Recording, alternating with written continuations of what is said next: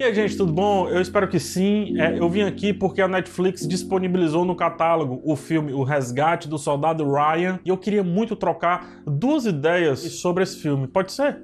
O Resgate do Soldado Ryan, antes de chegar nas ideias, ele é um filme de 1998. Ele continua tremendamente atual, afinal é um filme de, de época, né? Feito já com técnicas extremamente avançadas na arte de se produzir filmes. Ele foi dirigido pelo Steven Spielberg e escrito pelo Robert Rodar. Tem Tom Hanks como protagonista e ganhou 5 dos 11 Oscars que foi indicado na época ali. O mais marcante do filme são seus 30 minutos iniciais que mostram como nunca antes havia sido mostrado o desembarque das tropas aliadas lá na Normandia durante a Segunda Guerra Mundial, o famoso Dia D, uma das maiores incursões navais, aéreas e terrestres da história das guerras, da história das guerras. Um negócio sem precedentes. O filme nos coloca dentro dessa história, literalmente. O Spielberg segue um soldado, praticamente elimina a trilha sonora e faz a gente percorrer os meandros de um embate extremamente complexo, extremamente sangrento e muito cruel, que é aquela incursão ali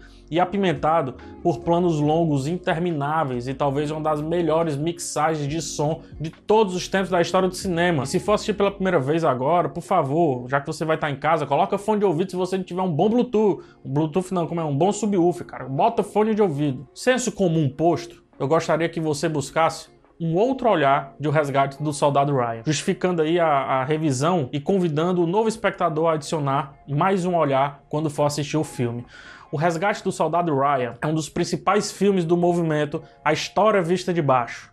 Apesar de muito comum hoje em dia, muito bem aceito por historiadores e também quem não faz a mínima ideia desse conceito, nem sempre a história foi contada a partir da linha de visão daqueles que a viveram de fato, que a viveram por dentro, mas sim a partir de mapas, né, mapas frívolos e de grandes nomes muitas vezes igualmente frívolos. Temos aqui homens comuns indo resgatar um homem mais comum ainda por um motivo mais comum ainda. Se a história já começa no nível abaixo do esperado ao se falar de guerras, ela desce pelo menos mais uns dois níveis ao longo do filme. Somos apresentados aos problemas triviais, às dores, às amizades, às pequenas histórias. Histórias essas que dão mais peso a uma guerra que sempre é olhada a partir de países como heróis ou vilões, ou a partir de grandes nomes, como por exemplo Winston Churchill e por aí vai. Só que aqui a gente tem o Capitão Miller, aqui a gente tem o Soldado Jackson, o Soldado Carpaccio e o Soldado Ryan, de certa forma, dentre vários outros nomes que é, não ganham capas de livros, nem milhares de biografias, mas que é, eles sentiram a guerra como nenhum outro dos nomes sentiu. A câmera elabora essa história vista de baixo, quando literalmente sempre está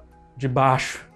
São poucos os planos abertos e em plongé, ou seja, de cima para baixo. Estamos, por muitas vezes, na linha dos olhos do personagem ali do Tom Hanks e dos demais personagens. E algumas outras vezes estamos abaixo dos olhos deles, nos convidando a ver aqueles personagens como maiores do que hierarquias, qualquer hierarquia possa propor.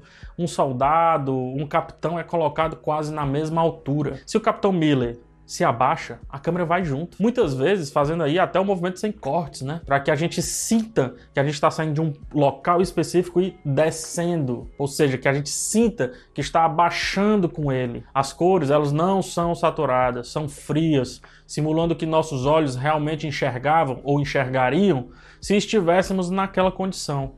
Nada de surrealismo, tampouco exagero. O som é silenciado em sua grande parte, como são também as tensões para a batalha, silenciosas, tensas, e depois o som explode de maneira que você conteste se a sua TV está realmente entregando o som correto. Lá para o final, e isso sem dar spoiler, é, tem uma cena de um homem olhando várias cruzinhas em um cemitério. Essa cena que é icônica, plano magistral do diretor de fotografia Janusz Kaminski, contém o filme inteiro só nela. Estão ali vários que não saberemos o nome, estão ali vários que não terão as suas histórias contadas. E são os mesmos vários que fizeram essa história acontecer como conhecemos hoje. Do que vale a pena a grande história sem entendermos o íntimo das micro-histórias. Do que vale a pena saber a data se não sabemos o que sentia o ser humano naquele cenário.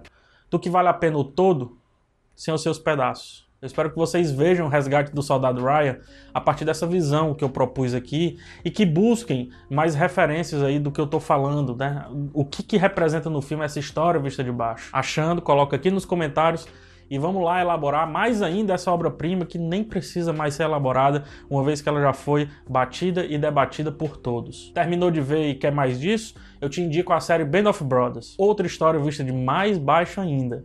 E depois, dá uma olhada no Menino do Pijama Listrado, que coloca a lente tão embaixo que fica abaixo do abaixo. Que você tenha uma boa experiência ou boas experiências. Um forte abraço e até o próximo vídeo. Tchau!